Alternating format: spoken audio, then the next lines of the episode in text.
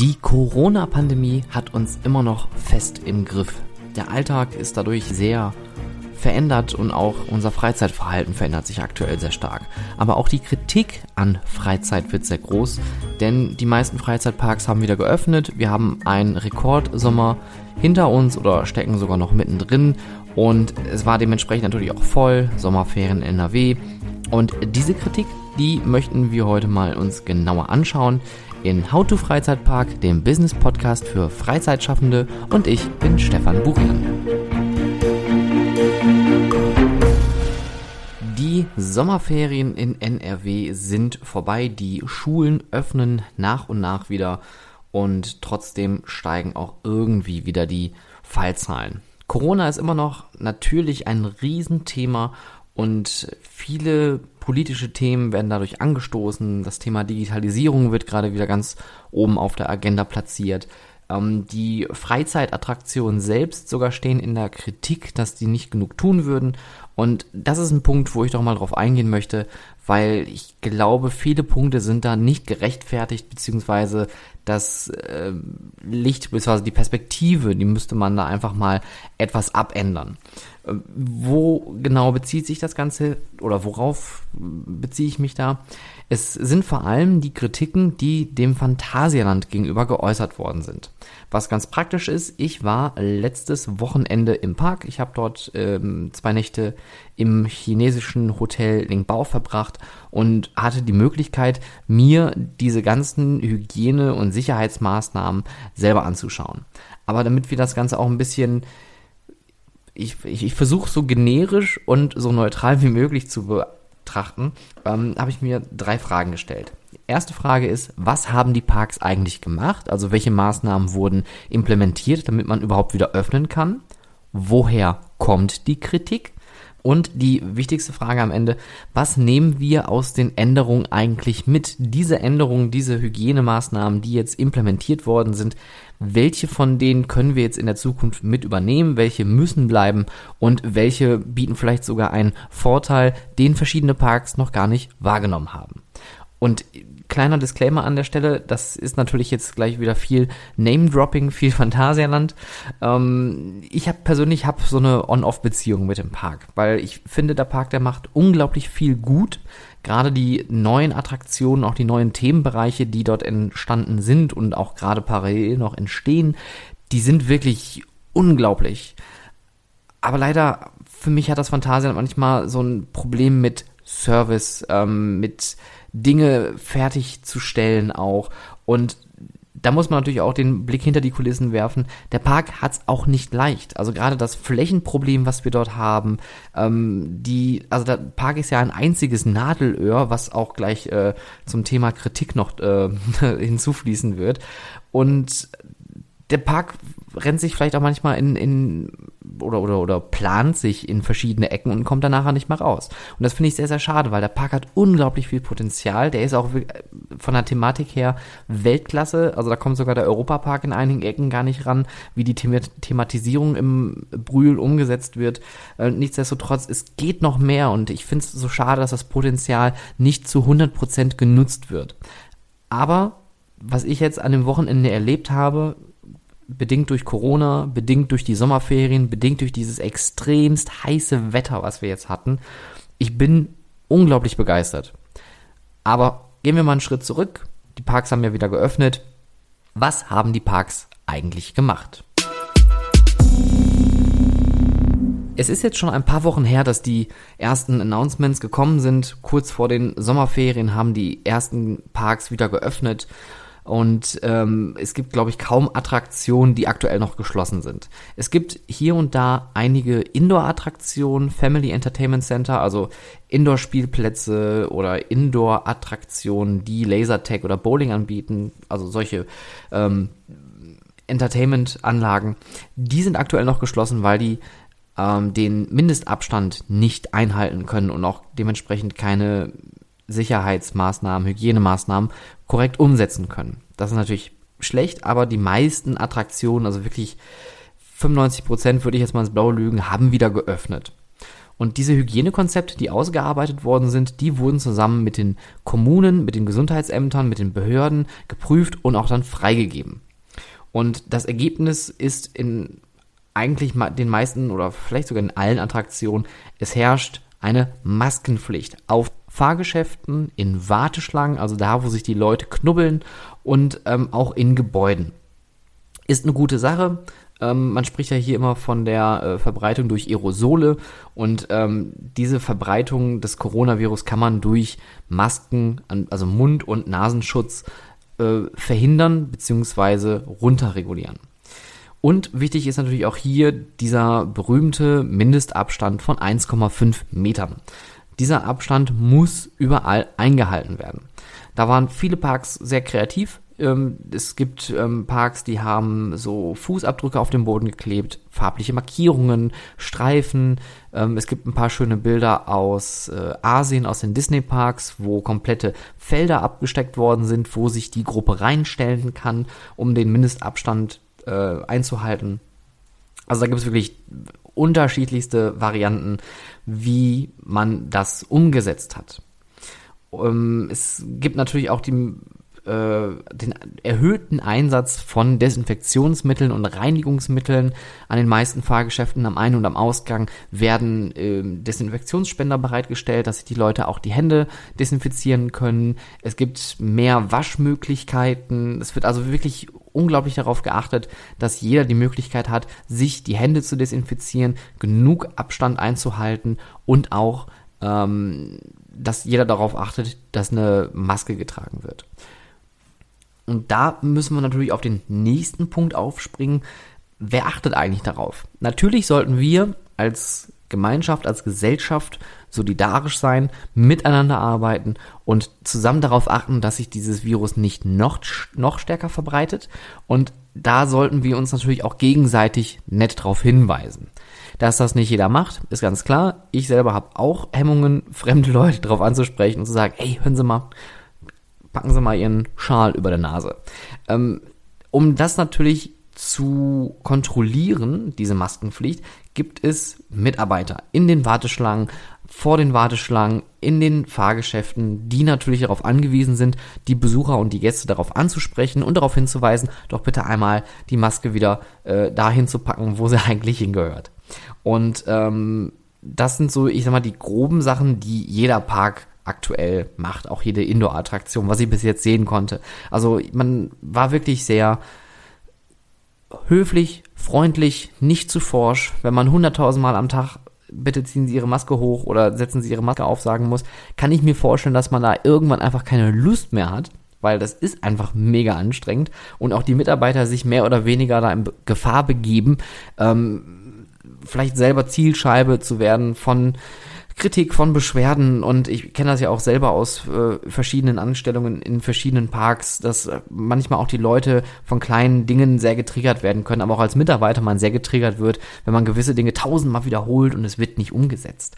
Da ist man natürlich selber irgendwie ein bisschen verärgert. Nichtsdestotrotz bin ich der Meinung, die Parks haben wirklich alles Menschenmögliche getan, damit diese Vorgaben eingehalten werden können. Also das Phantasialand hat wirklich den kompletten Park auf links gekrempelt, hat neue Wegführungen gemacht, hat Sackkassen eingerichtet, hat ähm, Wendepunkte eingerichtet. Es gibt eine komplett neue Wegführung.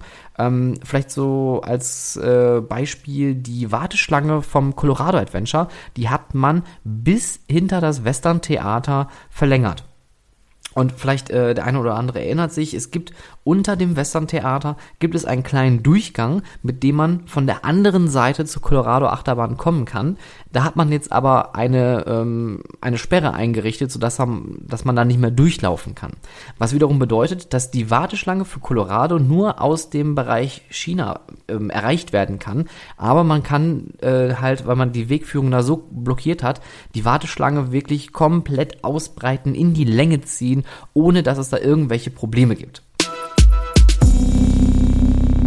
Woher kommt diese Kritik? Die Parks, die halten sich nicht dran, jeder macht, was er will, ähm, keiner hält sich an irgendwas und so weiter. Gerade das Phantasialand ist da wirklich hart in die Kritik gekommen, weil die Wege waren viel zu voll, die Wartebereiche waren anscheinend viel zu voll Und ähm, viele Menschen, viele äh, Familien vor allem waren sehr erbost und erschüttert auf Facebook, äh, auf Instagram. Äh, das ist irgendwann auch so hoch eskaliert, dass sich sogar das Fernsehen eingeschalten hat und das Phantasialand dann, ich glaube von RTL West war das, äh, sogar einmal geprüft worden ist, in Anführungszeichen. Und da kommt der Punkt, was ich am Anfang meinte, die Perspektive wechseln. Ich war jetzt ja, zweieinhalb Tage im Park gewesen und Klar, es sind Sommerferien, es ist warm, die Leute wollen raus und es war voll. Es war wirklich super brechen voll.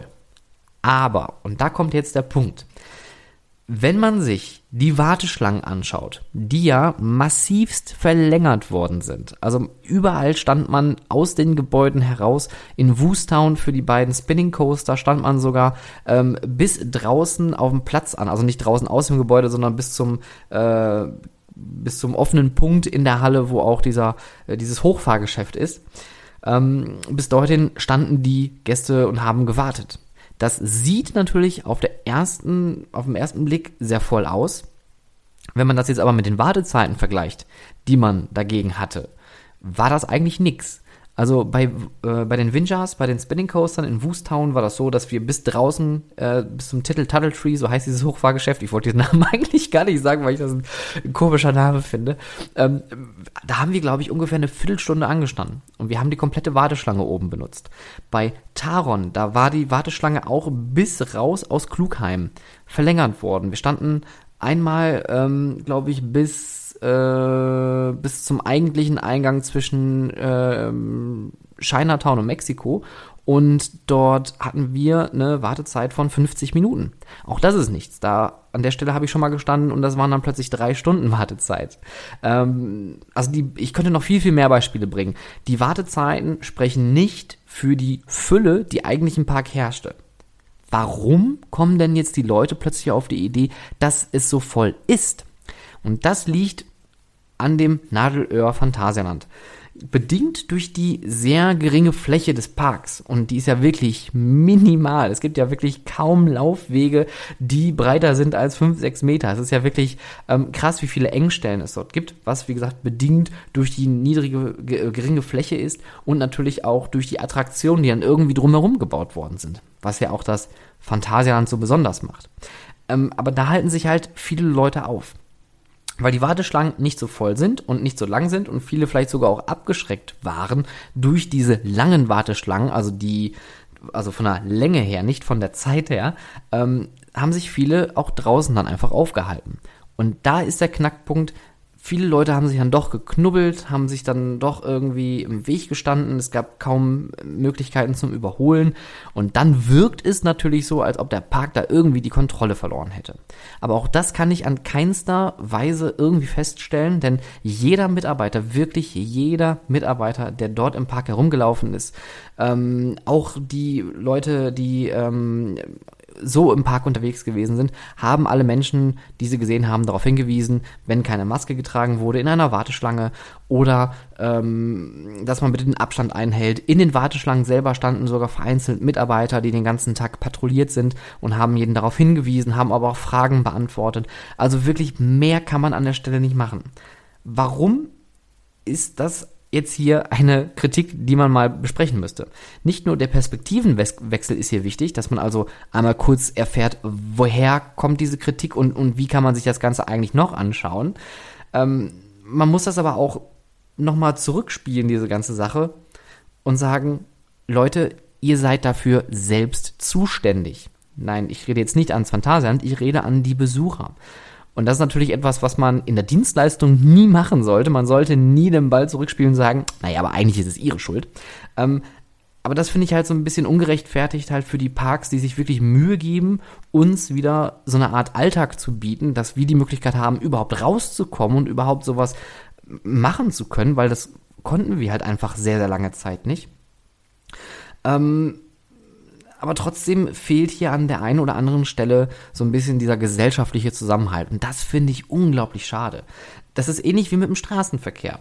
Es gibt die Straßenverkehrsregeln und es gibt die Polizei, die diese Straßenverkehrsordnung äh, versucht äh, einzuhalten bzw. zu überprüfen und Verkehrssünder aus dem Verkehr zu ziehen. Aber wie oft sehe ich Leute an mir vorbeifahren auf der Autobahn, wo doch gerade 80 ist und die dübeln da irgendwie mit 200 über der Bahn. Ich werde jetzt nicht die Polizei anschwärzen und sagen, ah, da hat die Polizei jetzt aber versagt oder mm, da müssen wir die Straßenverkehrsordnung nochmal anpassen. Es ist ja alles vorhanden, aber diese eine Person, die gerade 200 km/h fährt in einer 80er-Zone, im besten Fall natürlich noch Baustelle, ähm, der ist selber dafür verantwortlich. Der muss darauf achten, dass er das auch einhält. Und so ist das mit diesen Hygienevorschriften oder mit diesen Sicherheitsvorschriften, äh, Vorschriften, die die Parks und Attraktionen auf die Beine gestellt haben. Wir müssen uns an der Stelle daran halten. Und auch da muss ich sagen, ich habe jetzt nicht so viele Leute miterlebt, die sich nicht daran gehalten haben. Vor allem, wenn man selbst mit gutem Beispiel vorangeht. Man muss ja selber immer das äh, beste Vorbild sein bei egal was. Und äh, wenn man selber darauf achtet, vor sich den Sicherheitsabstand einzuhalten zu der nächsten Gruppe, automatisch rutschen die hinter einen dann auch plötzlich wieder weg. Ja, das ist ein schöner Effekt. Einfach selber dran halten und dann klappt das auch. Ich habe kaum Leute gesehen, die keine Maske getragen haben. Natürlich gab es mal den einen oder anderen, der jetzt äh, vielleicht abwesend gewesen ist oder das auch wirklich vergessen hat, diese Maske gerade aufzuziehen, weil er einen Schluck getrunken hat. Ähm, und natürlich gibt es aber auch den einen oder anderen, der das mit Absicht macht, weil er vielleicht cool wirken möchte oder was auch immer aber nobody wants to harm. Also es ist keine Mutwilligkeit, keine, keine, keine Böswilligkeit dahinter. Und das müssen wir uns auch alle ein bisschen ähm, auf die, auf die, äh, naja, auf die Fahne schreiben und das Ganze doch einmal hinterfragen und wenn wir sowas sehen, auch einfach mal positiv und höflich ansprechen. Und da kommen wir zum nächsten Problem. Diese Kritik ist natürlich so hochgekocht. Auch im Hansapark habe ich in einigen Foren gesehen, gibt es ganz viel Kritik. Es ist nicht einfach, das gerade aktuell umzusetzen. Was natürlich noch viel schlimmer ist, wenn wir uns nicht dran halten, also wenn wir keinen Abstand einhalten, wenn wir keine Maske tragen auf Fahrgeschäften und in den Warteschlangen und in den Gebäuden, dann haben wir steigende Zahlen, steigende Fallzahlen von äh, Corona-Positivtests, was dann irgendwann wieder bedeuten könnte, dass es weitere Schließungen gibt. Und aktuell Stand heute, es ist der 15. August, sind die Zahlen wieder nach oben gegangen. Und andere Länder haben schon darauf reagiert. Es gibt wieder Risikogebiete. In äh, Belgien, in Spanien gibt es einige Risikogebiete, die jetzt ausgerufen worden sind. Äh, in Neuseeland hat man seit 100 Tagen auch wieder positive Fälle gehabt. Ähm, da wird auch direkt wieder alles runtergefahren. Und da müssen wir wirklich aufpassen.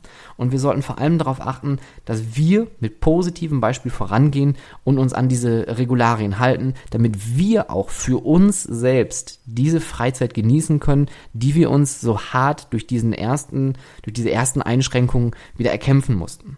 Und da müssen wir auch an die Parks und an die Attraktionen denken, denn da hängen natürlich auch die Schicksale dran der einzelnen Mitarbeiter und der Betreiber. Man merkt das vielleicht, also da, da kommt so eine, so eine Art, so eine, so eine leichte Wut in mir hoch, ähm, wenn man nach Amerika schaut, was da eigentlich aktuell passiert mit den Fallzahlen, diese Politisierung des Coronavirus und dass man den Menschen da eigentlich total außer Acht lässt und auch im Stich lässt. Und Disney hat arge Probleme, seine Parks zu betreiben.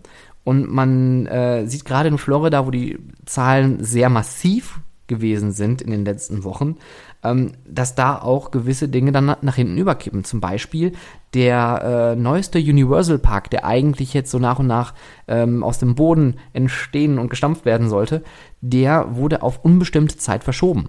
Und die ganzen äh, Creative-Leute, die dafür angestellt worden sind, aus aller Welt, die verlieren erstmal ihren Job. Und es ist eine Frage der Zeit, bis wir irgendwann mal eine Pressemitteilung hören und irgendein großer Freizeitpark seine Insolvenz ankündigt. Und ich hoffe, das passiert nicht, denn das wäre sehr, sehr schade, denn gerade durch diese wunderbare und aufregende Industrie haben wir die Möglichkeit, gerade von diesen Situationen, die wir gerade erleben, diese Pandemie, irgendwie einfach mal für einen Tag alles abfallen zu lassen und irgendwie mal versuchen, so eine Art Alltag und Normalheit wieder zu erleben. Und das wäre wirklich, wirklich sehr, sehr schade. Was nehmen wir aus diesen ganzen Änderungen mit den Sicherheitsvorschriften und den Hygienemaßnahmen eigentlich mit? Das Positivste, was mir gerade im Phantasialand aufgefallen ist, und das ist ja das, was die meisten größeren Freizeitparks, die das vorher nicht hatten, jetzt eingeführt haben, keine freie Sitzwahl mehr an Fahrgeschäften, gerade an Achterbahnen oder an Attraktionen, die mehrere Sitzplätze haben. Und das fand ich unglaublich großartig. Also bei Taron wird es ja schon seit Eröffnung durchgeführt. Es gibt hier keine freie Platzwahl. Ähm, aber auch bei Mystery Castle zum Beispiel hat man Sitznummern eingeführt. Und man wurde an Sitzen zugewiesen. Und ich habe noch nie so eine schnelle Abfertigung bei dieser Attraktion gesehen. Es waren alle Bänke in Betrieb und jeder hat seinen Sitzplatz bekommen. Es wurde Abstand eingehalten und nach ein paar Sekunden alle saßen alle drin, grünes Licht, zack, und wir waren oben im Turm. Mega. Oder auch bei Colorado hat man dann plötzlich eingeführt, dass ein Mitarbeiter jemanden, äh, die Besucher auf die Sitzreihen äh, einweist. Ähm, also wirklich super. Und das ist wirklich ein Konzept, das sollte man komplett durchhalten, weil es erhöht die Kapazität ungemein. Denn dieses ständige, ah, ich möchte aber vorne sitzen, ah, ich möchte aber links, ich möchte aber rechts, ich möchte hinten, das zieht die Wartezeit ungemein in die Länge. Und ähm, Mystery Castle ist wirklich ein großartiges Beispiel. Ähm, viele Parks machen es aber auch schon seit längerem, wie gesagt, bei Taron und Sherpas äh, hat man es eingeführt. Sherpas ist ein absolutes Kapazitätswunder, was da durchgeballert wird den ganzen Tag. Das ist wirklich der Wahnsinn. Ähm, wir kennen es aber auch von Wodan oder von Bluefire, ähm, später dann auch beim Kankan Coaster. Es wird immer mehr eingeführt. Ähm, bei Temple of the Nighthawk, da hat man dann auch jetzt die äh, Sitzreihen nummeriert und man wird dann zugewiesen, bitte beibehalten. Großartig. So kann man seine Kapazität richtig steuern. Man muss das natürlich einmal an die Mitarbeiter kommunizieren und man muss das äh, als Prozedur übernehmen können, weil die Mitarbeiter müssen auch darauf trainiert werden, wie das eigentlich funktioniert mit, diesem, mit dieser Platzeinweisung. Äh, und man muss natürlich auch baulich etwas verändern. Wir hatten das Problem bei Black Mamba, hatte der Mitarbeiter nicht die Möglichkeit, sich irgendwo hinzustellen und musste dann immer quer über die Station schreien. Ähm, das ist natürlich äh, kein, kein gutes Beispiel und auch vielleicht nicht gut für den Mitarbeiter auf Dauer. Ähm, aber man sieht hier, die Parks arbeiten daran, was zu verbessern. Das gleiche gilt auch für die erhöhten, die erhöhte Anzahl an Waschmöglichkeiten und Reinigungsmöglichkeiten, die es gibt. Auch das ist ein Punkt, das sollte man definitiv beibehalten und wirklich mehr darauf achten. Die äh, Anlagen werden häufiger gereinigt, die Toiletten, die Tische in den Gastronomien, da wird viel mehr darauf geachtet.